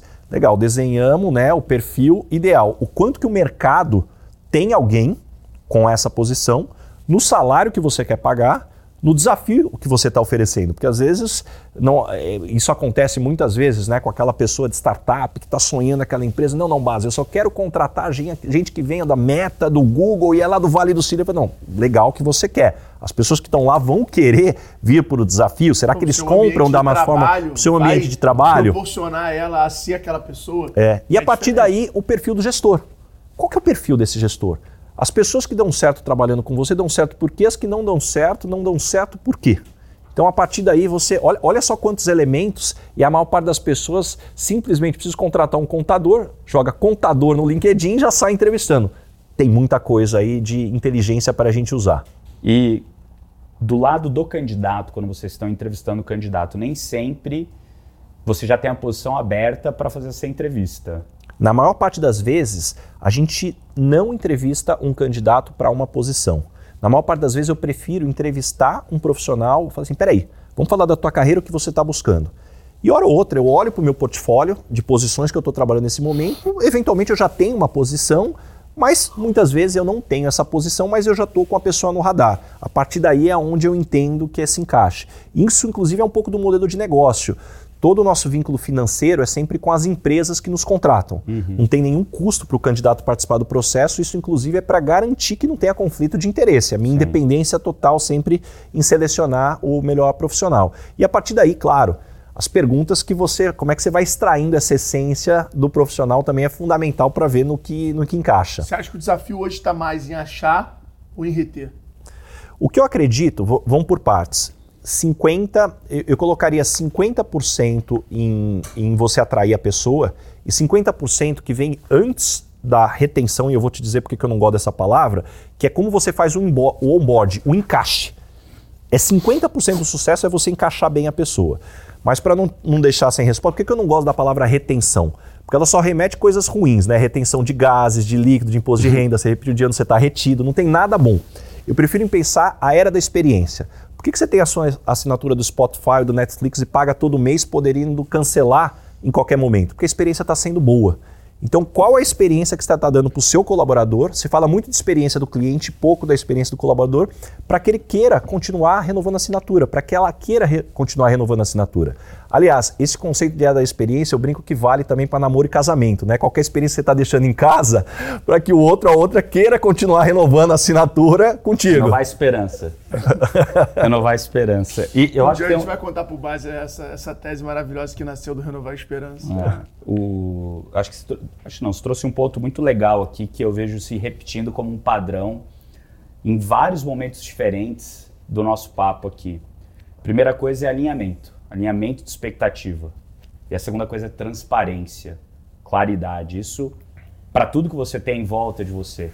Então, quando você trouxe, putz, que ele fez a pergunta, como que é, como que a empresa interpreta você ter o seu Instagram? Você fala, cara, eu já estava 16 anos lá. Gente sempre teve muita transparência, muito alinhamento, eles acreditaram em mim. Eu vim crescendo e hoje você é o CEO uhum. a Michael Page, a maior empresa de recrutamento da América Latina. É a maior? É a maior do a Brasil maior, e da América Latina. Do Brasil e da América Latina. Cara, que é um ponto de referência né, para qualquer outra empresa, seja grande ou pequena uhum. no Brasil. Então, para você galgar essas posições, né, é, teve que ter transparência e alinhamento, que nem sempre teve. E a mesma coisa que você falou agora aqui, né, na parte que você falou do seu Instagram, que você abriu a caixinha, o confessionário também ter essa transparência e alinhamento quando você for escrever seu livro, né? Entender, cara, o que, que o outro lado quer? Como ele quer? Será que eu entendi bem? Será que a minha comunicação está adaptada uhum. para aquilo que ele quer? eu estou ouvindo direito ou estou ouvindo só para responder, né? Uhum. Então, esse alinhamento de expectativa e transparência e que você fecha agora, né, também falando de como você faz esse, esse matchmaking da vaga é importante. Muitas vezes, muitos candidatos, né, que não entram na vaga, eles ficam, pô, será que eu não sou bom o suficiente? O que, que será que eu tenho? Por que, que eu, aquela empresa não me aceitou? Cara, não tem nada de errado nisso. Né? Muitas vezes é um favor para você que é candidato de alguma empresa não ser aceito, porque você não se daria bem lá. E não porque você não é bom o suficiente, mas porque talvez a empresa não seja boa o suficiente para você, para o meio de vida que você está, e que ela não vai entregar aquele teu sonho. E isso também volta na parte do autoconhecimento que você falou aqui no Conheço. Perfeito, começo, né? inclusive a gente entender que existem informações que talvez o candidato ou a candidata nem refletiu com a profundidade que deveria para que você se conheça. Então, um, um, exemplo de uma pergunta que eu adoro fazer em sala de entrevista. Quando as pessoas não gostam de você, normalmente qual é o motivo? Então, quando as pessoas não gostam de você, normalmente qual é o motivo? Eu adoro fazer essa pergunta porque eu costumo dizer que ela não tem resposta certa, mas ela tem duas muito erradas que é quando a pessoa diz: Olha, você sabe que quando as pessoas não gostam de mim, normalmente elas não me falam? Você fala: Pois é, a vida é assim, né? Você precisa perceber. Ou pior ainda, quando a pessoa responde: Olha, você sabe que todo mundo gosta de mim? Você fala: Poxa, nem Jesus Cristo agradou a todas, né? Tem uma honra agora da primeira pessoa da humanidade aqui que agrada a todos. Então, assim, como é que você se percebe no ambiente, quando você esbarra? Então, isso para mim é fundamental. Quando as pessoas não gostam de você, por que elas não gostam de você? Ih, rapaz, tá me entrevistando? Pô, cara, pô, cara, conta aí, conta aí. Eu acho que. Pode ser mais de um? Pode. Pode. Opa. Se você perguntar para minha esposa, ela vai vir com uma lista grande de mim, inclusive. Porra, a mim então vai vir até com exercício pra gente fazer. é, eu acho que é, às vezes, porque eu sou folgado. Pra caralho. Às vezes eu sou folgado. Sou bom de delegar, sabe? Eu era centralizador demais. E aí, quando eu aprendi a delegar, eu aprendi demais. É meio delargar. Então, não, é... não, não é delargar, não. não. É, é, é, o sentido folgado da palavra. Tipo, é. pô, não, eu vou lá tomar um açaí, você arruma aí minhas coisas do kite. Você arruma as coisas aí pra mim, você pega lá, coloca é. lá, você, caralho, irmão. Desculpa o palavrão aí, dá um pin, né? Cara, irmão, pô, vai lá, arruma você seu cai. Você vê que trazendo as conversas certas tem a oportunidade de gerar um feedback. Olha que bacana é. esse momento não, que a gente mas, tá mas, eu feedback mas, mas eu sei que eu sou assim. Uhum. Então, tipo assim, eu tenho esse, esse lado bom também. Eu sei, eu, eu, sei meus pontos fracos, sabe? Então eu administro eles. Às vezes eu não tento resolver, eu administro só. É, acho que isso. Eu vou falar o meu, eu sou muito duro. Eu falo na hora, na lata, aquilo que me incomoda. Que eu acho que era uma transparência. Falo, cara, não gostei disso por causa disso, disso, disso. Pra você falar a verdade, pô, ah. larga a mão de ser folgado, não, E o ponto cara. do Alfredo é importante. Quando a gente fala dos seus pontos desafiadores, não quer dizer que você tem que mudar, que você está todo errado. É lógico. Mas você ter a consciência é fundamental para você saber que em alguns momentos isso vai te atrapalhar.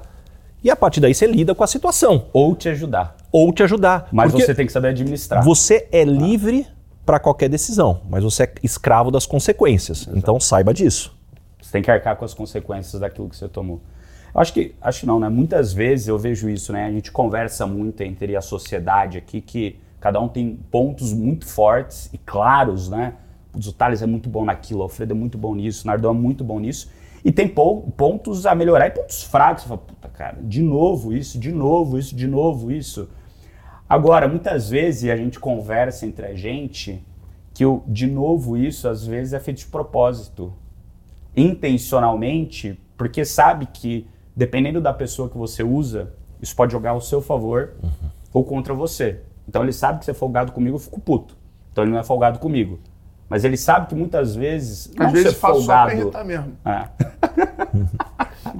mas não irrita, né? Tipo, cara, mas às vezes açaí pra mim, na moral. É, mas às vezes o delegar para ele facilita muitas coisas que eu já tenho mais uhum. dificuldade de fazer. Mas você sabe que é uma coisa interessante da gente avaliar quando a gente olha o perfil das pessoas. Normalmente o seu ponto fraco é uma extensão do seu ponto forte.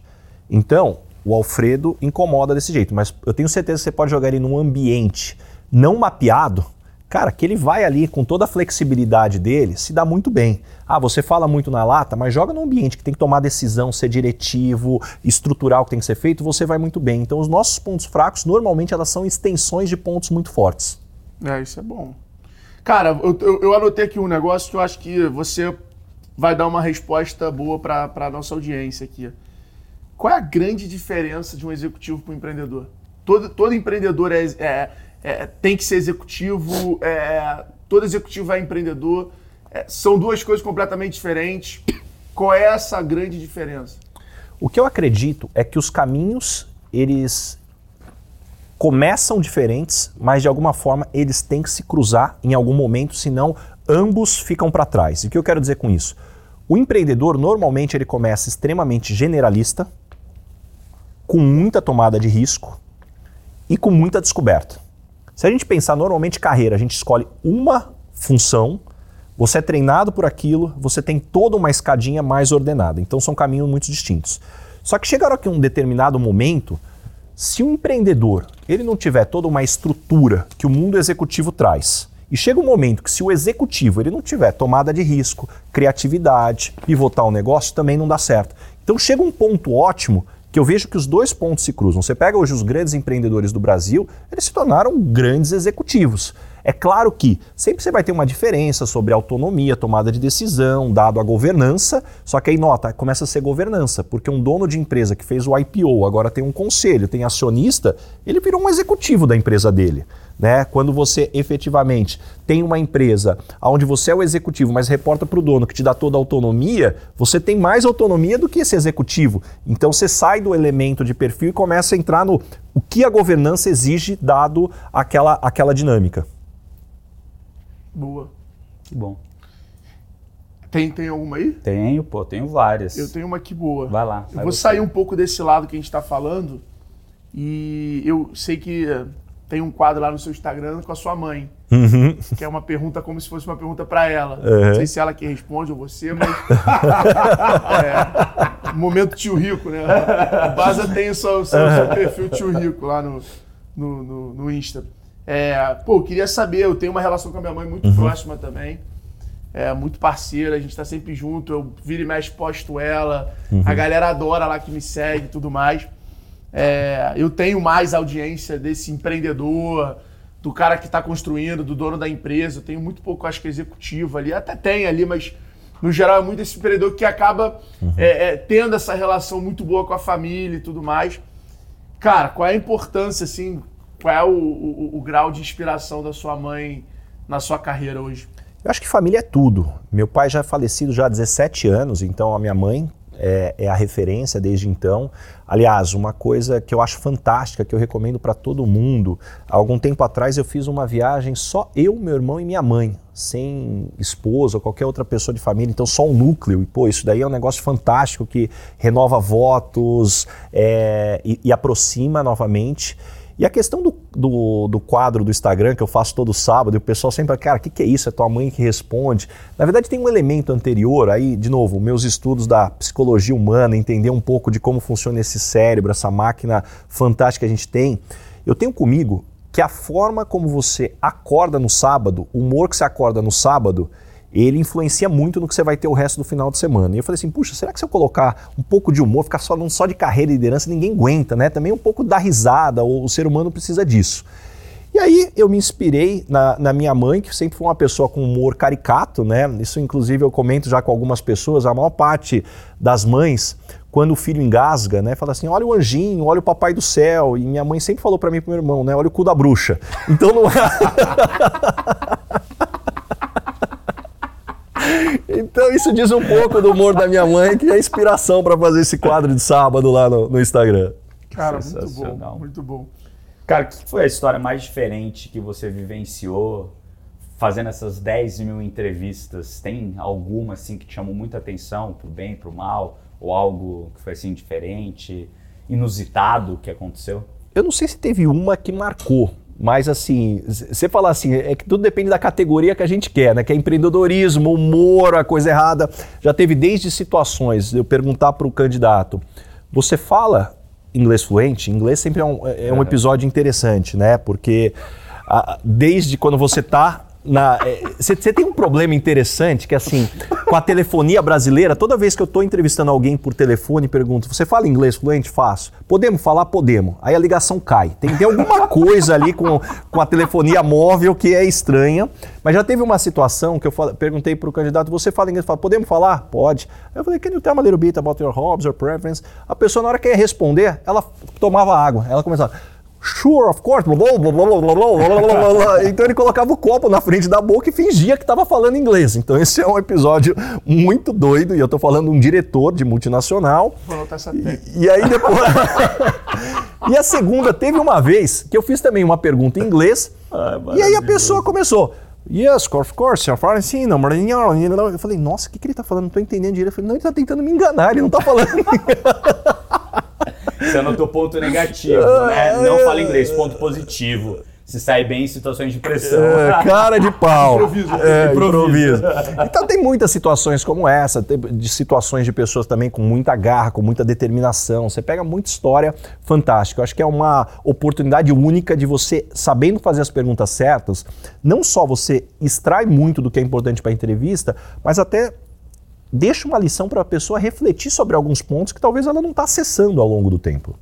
Você comentou numa parte aqui do, do nosso papo que eu acho que 90, 91% das pessoas são contratadas pela Pelo parte técnico. técnico, mas demitido pela parte soft, né? Pela parte Comportamental. é, comportamental.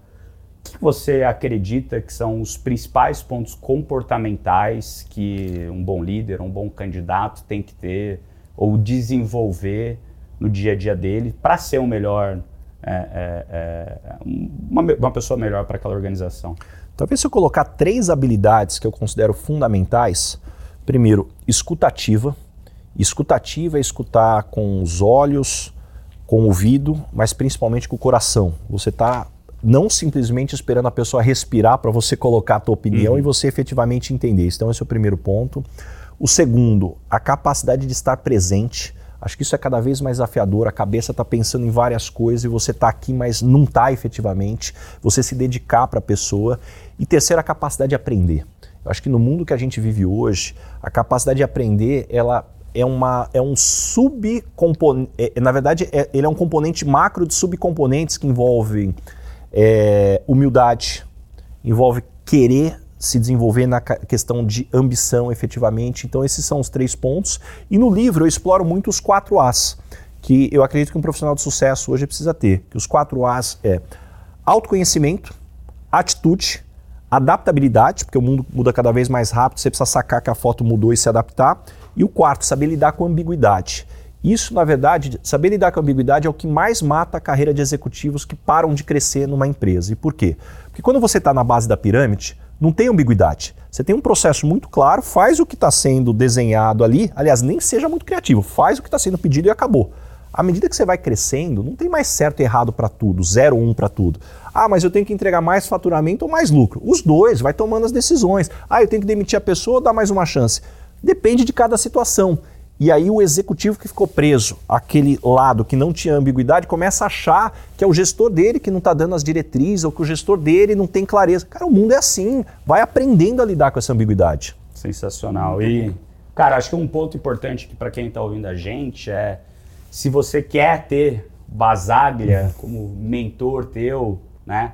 Aprender um pouco mais sobre tudo isso que a gente está explorando aqui nesse bate-papo, se inscreve aí no nosso processo de seleção da imersão de gestão de pessoas e lideranças, né? De liderança aqui que o Basaglia faz parte, O o Vabo, que foi é, sócio da Stone, já passou da por B2W, B2W, com também um grande empreendedor, gigante, e o Bernardinho. oratória e o famoso, querido, o embaixador da disciplina, Embaixador da disciplina, é isso aí. Bernardinho, técnico da Seleção Brasileira de Vôlei, É isso ex-técnico, né? Esse técnico, isso aí. O link, ó, ele tá aqui na descrição, se você tá ouvindo aí pelo Spotify ou, né, não tá aqui no YouTube, é, digita aí g40.co barra Basaglia. Não, bota, bota só Baza. B-A-S-A. Baza. Beleza, time? Faz isso daí, g40.co barra Baza. Então, É se inscreve que nosso time vai entrar em contato aí com você, né, para fazer o processo de seleção para ver se faz sentido no teu momento agora, seja de empreendedor, empresário, dono ou mesmo se você não está em nenhuma dessas posições, se é algum head de RH ou está aí querendo melhorar teu time, para ter esse cara aqui, esse monstro que a gente tem, essa maravilhosa oportunidade de bater um papo.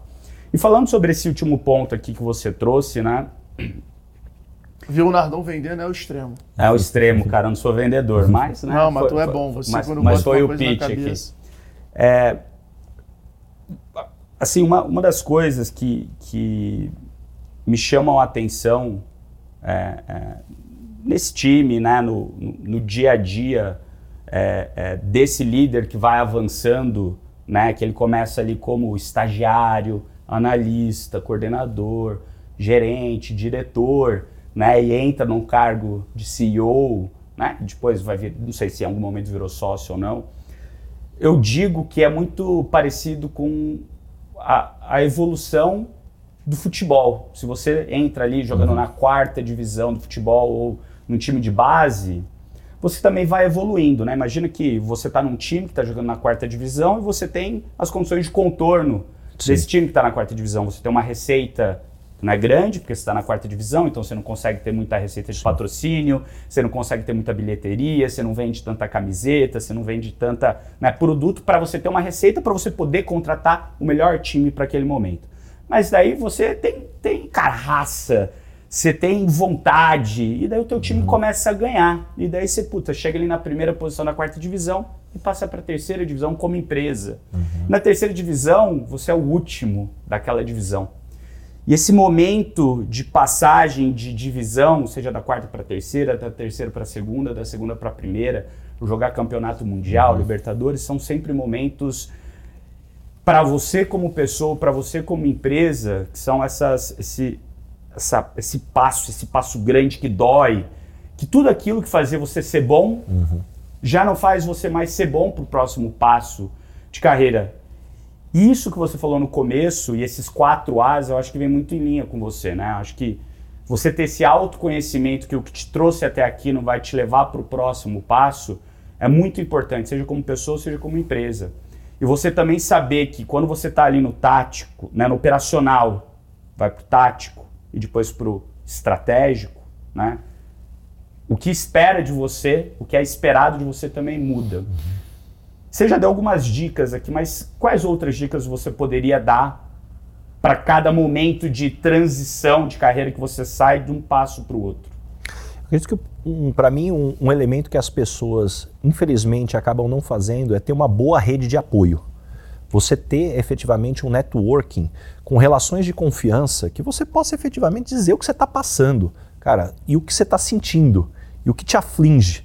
Porque essas redes de confiança, essas trocas que você pode ter, eu faço parte do IPO, que é um, um grupo de presidentes que me ajudou muito a me desenvolver e eu chegar aonde eu cheguei. Existem tantos outros aqui. A gente criou Então- exatamente por isso o G4 Scale aqui dentro. Então, Muito para mim, parecido com o IPO para empresas tradicionais. E esse para mim é o grande elemento, o quanto você consegue ter de trocas. De novo, tem muita experiência não sintetizada no mundo que você não precisa estar batendo cabeça, vai errar em coisas novas. Então acho que esse é o primeiro, o pre- primeiro elemento. O segundo, entender se esse jogo você quer jogar. A maior parte das pessoas quer crescer porque tem uma questão de ambição, de vaidade, de ganhar mais. Mas você está disposto a pagar o preço? O que eu mais vejo aí trazendo o Alfredo da área de vendas é o bom vendedor que vira um péssimo líder de vendas. Você perde um ótimo vendedor e ganha um péssimo líder de vendas porque a pessoa não foi desenhada para isso. Ela não tem o interesse disso. Então você também, de novo, se conhecer, você entender o preço que se paga e a partir daí você identificar. E o terceiro, a humildade de você estar além do ambiente. Quem são os stakeholders? Quem que efetivamente vai avaliar se você está indo bem ou não? Eu costumo dizer que toda decisão do líder, ela deveria estar é, sempre balizada em você conseguir conciliar o interesse de três stakeholders. Então, você tem que tomar decisões que sejam boas para o acionista, para o time e para o cliente. Qualquer decisão que você toma que não está conciliando esses três interesses, não está sendo a melhor eficiência. Então, para mim, isso é um ponto fundamental também. Muito bom, cara. Isso que você falou de pagar o preço, acho que quando você traz para essa realidade do futebol, né, que putz, todo mundo entende essa analogia, muito parecido. Você está na quarta divisão e às vezes a galera só quer jogar aquele futebol de várzea de fim de semana, tomar uma birita depois, está tudo bem. Mas quando você passa para a terceira, para segunda, você precisa começar a treinar todo dia. Você precisa se abster de coisas que muitas vezes te fazem feliz, mas é o preço que você precisa pagar para estar tá jogando naquele time. Você vai começar a viajar, você vai ter que começar a fazer é, é, é, academia, né? Uhum. Para reforçar, você vai ter que treinar todo dia, você vai ter que viajar. Isso faz uhum. parte do dia a dia teu de evolução, né? Como, é, como jogador num time, mas como jogador num time que é uma empresa. No né? interior todo mundo fala, né? Aquela máxima, né? Todo mundo quer ir pro céu, mas ninguém quer morrer, né? Então qual que é o caminho aí, efetivamente? É muito bom, cara. Tem que fazer um livro só com as frases do Basaglia. Cria um quadro no Instagram, as frases do Basaglia. Pelo amor de Deus, é bom demais. É. Todo mundo quer ir pro céu, mas não quer morrer. Cara, eu tenho uma...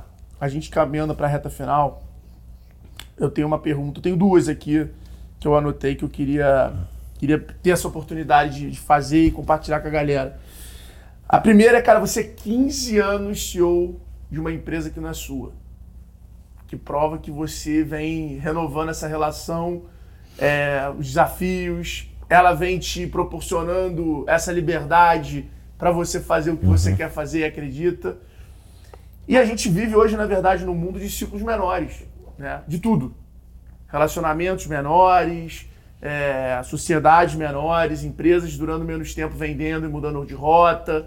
Hoje não tem uma discussão de. Eu lembro do dia que o Tony, no nosso offsite, falou: Cara, vamos. A gente está falando da empresa para os cinco próximos anos. Vamos falar o que a gente espera daqui a 100.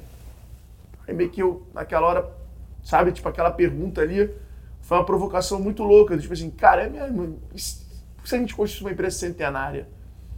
E isso era muito comum, cara lá atrás as pessoas quererem construir impérios e as empresas serem ferramenta e parte dos impérios que as famílias construíam. Uhum.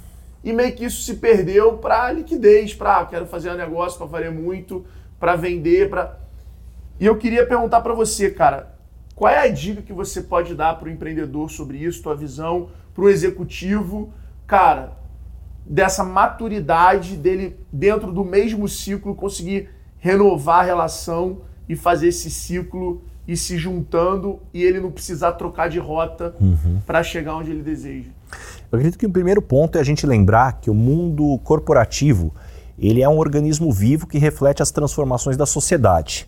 Não que ninguém desenhando assim, ah não, o mundo corporativo agora vai para cá, vai para lá. A sociedade se transforma, logo as empresas, para capturar o que pode se extrair dessa sociedade, seja do ponto de vista de demanda para você atender, de profissionais para conseguirem executar o suficiente para você entregar e atender essa demanda, faz com que as empresas se transformem. Então, antigamente, você tinha um mundo aonde era tolerado talvez um gestor que gritasse com as pessoas, que não escutasse as pessoas. Hoje a gente tem uma sociedade que ampliou a voz de cada pessoa, que não tem cada vez mais espaço para cá. Eu sempre gosto de citar o exemplo que o meu avô morreu achando um absurdo não poder fumar mais no avião. Ele achava um absurdo. Como assim não pode fumar mais no avião, né? E a gente tem que lembrar que ele viveu numa época que grávidas fumavam, que cigarro tinha uma propaganda atrelada a spot. Cara, outro mundo. Então, o que eu vejo é que hoje tem muitos líderes, muitos donos de empresa, ou mesmo CEOs, que ainda estão achando que tem que fumar no avião. Não entenderam que o mundo mudou. E a partir daí, efetivamente, o que, que isso impacta no seu dia a dia. Então, no meu caso, efetivamente, eu entrei numa empresa muito diferente do que ela é hoje, seja na forma de a gente tratar as pessoas, da gente fazer negócios. E efetivamente aí tem uma questão de sorte, por ser executivo você controla menos, tem definições que vêm, pô, uma empresa britânica, ações negociadas na Bolsa de Londres, tem uma diretriz que vem do conselho, e aí eu tive a, a, a felicidade de que a empresa está desenhando faz sentido com o meu caminho. Então aí é um caminho que dá muito certo. Agora, para mim, esse é o grande, o grande aspecto de você olhar assim, o que está acontecendo no mundo e o quanto a sua empresa está se adaptando a essas transformações. Muito bom. A minha última pergunta, antes daquela pergunta capciosa, aquela mais desafiadora, devolver aquele, acho que ele fez para gente hoje. A gente vê hoje um comportamento muito grande por conta dessas transformações exponenciais dos empresários buscando formar, principalmente tradicionais, assim como o perfil das pessoas que as empresas tradicionais estão trazendo para o conselho. Eu queria que você falasse um pouquinho da importância do papel do conselheiro, do advisor, é, o quanto esse intercâmbio intelectual de você não trazer a pessoa só que entende do seu mercado, mas trazer pessoas de mercados diferentes para trazer provocações, perspectivas, perguntas diferentes que vão te fazer encontrar caminhos é, distintos. Que que, como é que você enxerga isso? Isso é uma tendência? Isso já acontece muito lá fora? Está chegando no Brasil? Porque eu acho que isso no Brasil cada vez mais eu tenho visto ficar mais comum. Acho que a palavra mentoria né, ganhou uma popularidade no Brasil muito grande. E aí hoje é muito comum, por exemplo, na Magalu, o Fatala tem um mentor. É, na CA tem vice-presidente, Ardolfo já foi mentor do Donati. Então, isso tem, tanto no mundo da educação, tem mexido com o mundo da educação, pessoas procurando menos professores que cagam regra para mentores que fazem perguntas, porque o papel do mentor é fazer pergunta e não ficar te dando resposta. E eu vejo isso cada vez ficando mais comum e descendo no tamanho de companhia.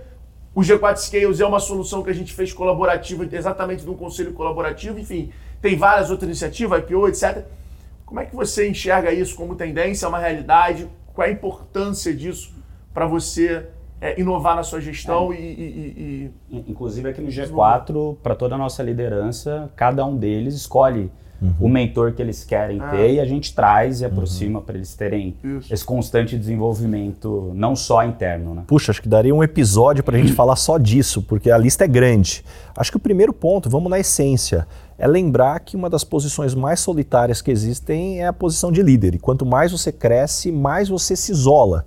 E a partir daí, se você não criar mecanismos, você fica míope dentro do que está acontecendo. Isso para a gente falar de mentoria, de advisor e até muitas vezes o papel de um conselheiro que possa estar tá mais próximo daquele CEO. Segundo aspecto é que todas as decisões importantes de uma companhia, dada a complexidade do mundo que a gente vive hoje, existe o risco de você tomar decisões piores se você estiver sozinho, seja do ponto de vista de reflexão ou de provocação. Tanto que isso é por isso que é aconselhável, inclusive, para voltar em contratações ou demissões, decisões importantes não deveriam ser tomadas por pelo menos, não menos do que duas pessoas. De novo, você está ali. A gente pode falar de vieses inconscientes e tantos elementos que faz com que você esbarre ali numa armadilha. Terceiro, quando você fala de governança, a gente está lembrando que possivelmente você está representando seja um grupo de acionistas, de investidores ou qualquer um dentro do seu stakeholder, e essas pessoas esperam que estejam sendo tomadas as melhores decisões dentro das regras combinadas. Então entra no aspecto é, governança. E a partir daí também é você lembrar que vai ser impossível você ter um super-homem, uma mulher maravilha que saiba de tudo. Então você tem pessoas que trazem elementos diferentes que podem provocar discussões mais profundas naquele elemento isso, inclusive, quando as pessoas não vêm daquela área, talvez para alguns elementos trazem ainda mais profundidade para você não estar tá travado. Então, isso é fundamental. E se eu trouxer uma última provocação, eu, como conselheiro de empresas, nas empresas que eu atuo, eu aprendo demais. Porque você está ali é, é, é, sendo provocado, entendendo novos negócios. Então, eu sou o melhor CEO da Michael Page por ser conselheiro em empresas de outros setores. Então, de novo, a lista é gigantesca e é fundamental nos dias de hoje. E como é que a Michael Page vê o fato de você ser conselheiro de outras empresas? Primeiro, eu acho que tem que combinar as regras, então eu não entraria em qualquer negócio que tenha algum tipo de viés que possa gerar relação de conflito, um conflito de interesse efetivamente, ou que tenha uma demanda de tempo maior do que efetivamente é, a minha agenda comporte. Mas eu acho que essa questão de ser conselheiro em empresas, no mundo executivo, isso já passou.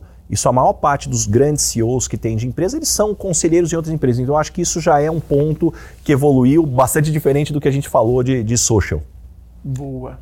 Antes da pergunta difícil, né, acho que você falou alguns pontos legais aqui, né? O primeiro, hoje em dia, né, o papel do mentor, do conselheiro, dessa rede de apoio, você bem falou é que a gente foi treinado na escola a tirar 10 sozinho, né?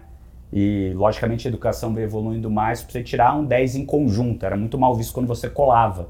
Né? Mas, no fim do dia, o, o colar, o criar junto, né? quer dizer ver outros pontos de vistas e muitas vezes você vê um outro ponto de vista. Não é, podia é, colar no colégio? É, não sei, né? não era muito bem visto. Né? Não me contaram. ninguém, Putz, por isso que você fez engenharia naval, ninguém né? Ninguém me falou nada. Mas o, o, e, e isso que você falou para mim é muito importante, né? Tem muita coisa que você nem sabe que você não sabe. E você trazer alguém de fora, ele amplia esse seu campo de visão para aquelas experiências que você ainda não passou e talvez por aqueles desafios que podem acabar com o seu negócio, acabar com sua vida e que nem estava no seu campo de visão, porque você nem sabia que você não sabia daquilo. E trazer alguém de fora vai, cara, mostrar para você, cara, agora eu sei que eu não sei. Então eu preciso começar a saber mais daquele tema, até Sim. se aquele tema for importante para sua vida pessoal ou profissional, você virar um especialista um dia. Então, cara, assim, eu, eu entendo que faz parte do autoconhecimento também você trazer outros pontos de vista para você conseguir pegar de cada mentor aquilo que ele tem de melhor. Então você sabe putz, que o Basaglia é muito bom gestão de pessoas, autoconhecimento, liderança, recrutamento, gente, RH. Como que eu extraio tudo isso que ele sabe muito bem e entendo também aquilo que ele pode ter um conflito de interesse com o meu para eu deixar aquilo de lado. O que, que o Alfredo é muito bom que eu vou extrair dele? O que, que cada pessoa pode me trazer de melhor para eu montar aquilo que é melhor para mim? Porque cada um está num momento diferente. Então, você também que vai procurar um mentor ou tem um mentor, toma cuidado com isso, né? De saber não que, que, a realidade daquela pessoa, daquele mentor, não é a tua realidade. Você tem que pegar aqueles pontos que fazem sentido para a tua Isso. vida e adaptar para aquele teu ponto de maturidade e principalmente entender quais conflitos de interesses tem do outro lado. Eu sempre, quando sou mentor ou conselheiro, deixo muito claro: olha, vou usar um chapéu agora. Meu chapéu de amigo uhum. é A, B, C e D. Agora eu vou te usar o chapéu de investidor. Cara, no investidor tem conflito de interesse. É esse ponto de vista. Eu estou uhum. tentando te mostrar aqui os cenários, né? para você no mentorado, que as pessoas do outro lado, os outros stakeholders, vão olhar para você. Então é importante que você expanda esse campo de visão. E eu realmente acredito que no fim do dia o papel do uhum. mentor é isso que nem o Alfredo falou, né? De trazer as perguntas certas muito mais do que trazer as respostas. Que a resposta cada um tem que ter a sua própria. Vai para a pergunta difícil. Tu fez uma pergunta meio que já deu na resposta. Eu não fiz pergunta, só Foi resumi. Uma pequena. pequena Faz a pergunta difícil. Ó, agora é o seguinte, Baz, a gente tem um momento Maria Gabriela aqui, que é um bate-bola rápido. Mas tem que fazer com a voz da Maria Gabriela. Porra, mas aí todo episódio você vai fazer, mas eu vou ter que aumentar meu cachê, porra, não vai ter jeito. Entendeu? Ela vai cobrar direito de imagem aqui do, do nosso, uhum. nosso programa. É o seguinte. Só o comecinho, só o comecinho. Desce. Boa noite, Baza. Agora continua com o Alfredo. Ele que é entrevistador, é recrutador, atrator de talentos. e nas horas vagas, tio rico, versão mãe. Isso é muito bom, irmão. É... Qual foi o dia mais feliz da sua vida? Cara, quando meu filho nasceu. Outro. Essa é muito batida aqui, Jesus. Cara, foi quando eu fui. Eu sei que ter filho é bom, gente. Nada contra, mas é porque a gente tem que ir no extremo. Cara, quando eu fui promovido a CEO, definitivamente. Porque a hora que eu coloquei na cabeça que, puxa, eu queria crescer é. no mundo corporativo, quando eu entrei na Michael Page, se tivesse uma aposta qual pagava mais, eu acho que a hora que pagava mais, porque aquele nerd de TI talvez seria a última opção que as pessoas achariam que um dia poderiam crescer. E quem foi a primeira pessoa que você ligou quando você foi promovido? Minha esposa. O que, que se passou na tua cabeça? Sinceramente, ah. fudeu. Agora, agora eu consegui, cara. Agora vamos trabalhar para fazer dar certo, cara. A responsabilidade com clientes, assim. Cara, eu acho que nunca você se sente pronto. Eu acho pelo menos minha opinião, e tendo entrevistado tanta gente, eu acho que é raríssimas as pessoas que vão se sentir pronto. Mas eu entendia que o que me faltava, eu tenho networking, eu tenho energia, cara, eu tenho vitalidade intelectual para ir buscar e fazer acontecer. Esse era o teu objetivo quando você entrou na empresa? Não. Quando eu entrei na empresa. Quando virou teu objetivo? Cara, meu objetivo foi quando eu me tornei gerente. Eu falei, puxa, eu estou gostando desse negócio de liderança, eu acho que eu tenho uma sensibilidade, tenho um negócio que eu gosto aqui efetivamente, então eu quero trabalhar para isso efetivamente. E na hora que você atingiu o pote, né? Você uhum. chegou no pote dourado, agora virei CEO. Que virou o próximo? Objetivo? Agora é deixar minha marca. Então, efetivamente, falar assim: puxa, acho que entregar resultado, atender bem cliente, desenvolver o time é o mínimo que o investidor espera. Agora, a partir daí, assim, o que, que eu quero provocar de mudança? O que está acontecendo no mundo que eu posso deixar minha marca? Eu acho que aí é onde você começa a usar a plataforma para o lado positivo. Indo para o outro extremo, qual foi o dia mais triste ou decepcionante da tua vida? Bom, para não dizer a morte do meu pai também, que seria o mais óbvio, eu, deixa eu pensar aqui alguma, algum ponto. Eu acho que no, na pandemia, acho que na pandemia você vê as pessoas começando a ter impacto de saúde mental, de você ver pessoas que você gosta e efetivamente é, é, não estando bem. Você fala assim, cara, é, é um, é um lado que para quem tem uma conexão grande com pessoas, para mim foi, foi, um, foi muito difícil. Se você tivesse um superpoder para acabar com o problema do mundo, qual problema você acabaria? Educação. Eu gostaria de dar oportunidade para que todo mundo pudesse ter as mesmas oportunidades para se desenvolver e ganhar conhecimento. Qual foi a experiência que mudou assim, ou qual foi uma opinião sua mais extrema assim que você tem, que você recorda que você mudou?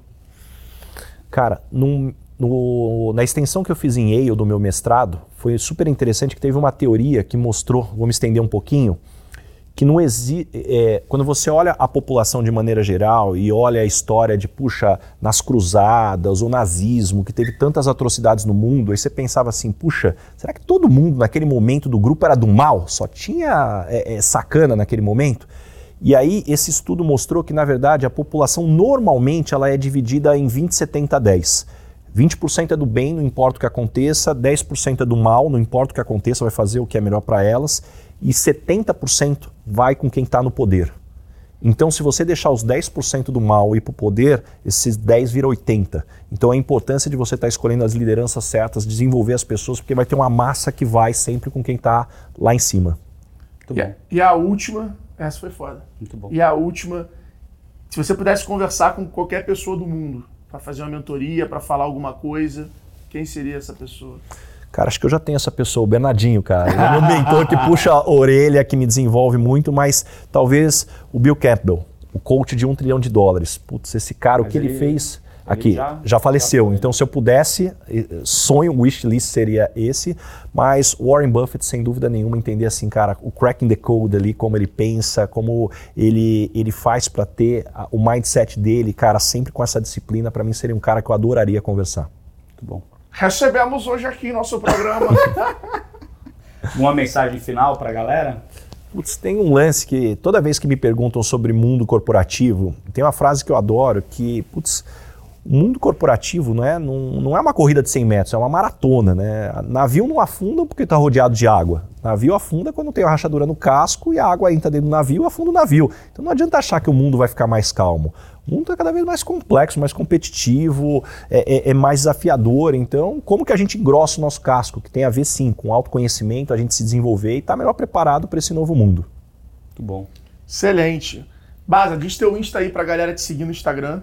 Vamos lá, arroba Rick Basaglia, então o Rick de Ricardo, então arroba Rick Basaglia, meu podcast Lugar de Potência, que é o mesmo nome do meu livro, que a gente estava aqui mostrando ele, Lugar de Potência, que é o compilado aí de mais de 10 mil entrevistas, cafés e reuniões ao longo dos meus quase 16 anos de carreira como Headhunter.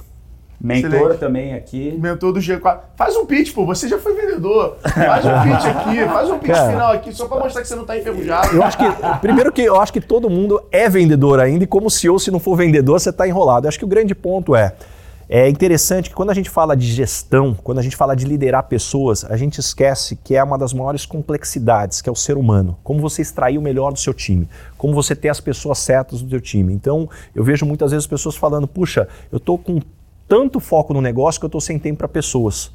Se você não está com tempo para pessoas, o que é um negócio além daí? E eu te desafio, vim conhecer essa imersão de gestão de pessoas e liderança. E se você efetivamente acreditar que tudo que você é, já pratica é o que está sendo colocado, putz, você vai ser o nosso case. Porque teve um lado interessante que a gente, numa das imersões, teve uma pessoa aí, um executivo muito conhecido aqui no mercado, e falou assim: Poxa, mas vocês vão falar de feedback, de contratação, mas eu já faço isso há 20 anos. E aí a gente só falou assim: vamos fazer o seguinte, me faz esse contraponto no último dia da mentoria. E aí a pessoa chega e fala assim: Poxa, eu fazia há 20 anos, eu fazia errado. Que bom que eu vim aqui e entendi que existem formas melhores para efetivamente extrair o máximo do time. Isso é alta performance. Sensacional. Excelente. Bom, galera, esse foi mais um episódio dos Extremos. Alguma colocação, Bruno Nardon? Não, foi sensacional. Então, gostou? compartilha com seu amigo, dá um like, faz um comentáriozinho aí no YouTube, manda aí o podcast do Spotify para os amigos, corta o pedaço que você gostou, coloca no teu Instagram, no teu Stories, no teu Reels. E é isso aí. Ajuda a gente a continuar crescendo aqui. Vamos embora. Quem quiser te seguir, te segue aonde? Bruno.nardon. É isso. E você? Arroba Alfredo Soares. Então é isso, Baza. Obrigado em nome do G4. Valeu, Tamo eu que agradeço. Obrigado pela parceria aqui. Pra um lugar gente foi uma aula, fantástico. é um prazer ter você como parceiro, como mentor. E vamos para cima aí fazer essa, esse impacto, essa transformação junto. Vamos. Galera, não esqueça de seguir nosso canal, não esquece de deixar seu comentário, falar quem vocês querem ver aqui nos extremos também para a gente poder convidar. As perguntas que vocês querem saber, o que, que vocês acharam, os principais insights. Seguir a gente no YouTube, seguir o nosso perfil no Instagram, que é Extremos Podcast, Podcast Extremos e também no Spotify e mandar nos links de WhatsApp para quem tu gosta, para quem não gosta, que vale a pena. Tamo junto, bora vender, a gente se vê no próximo episódio. Valeu! Valeu, galera! Valeu!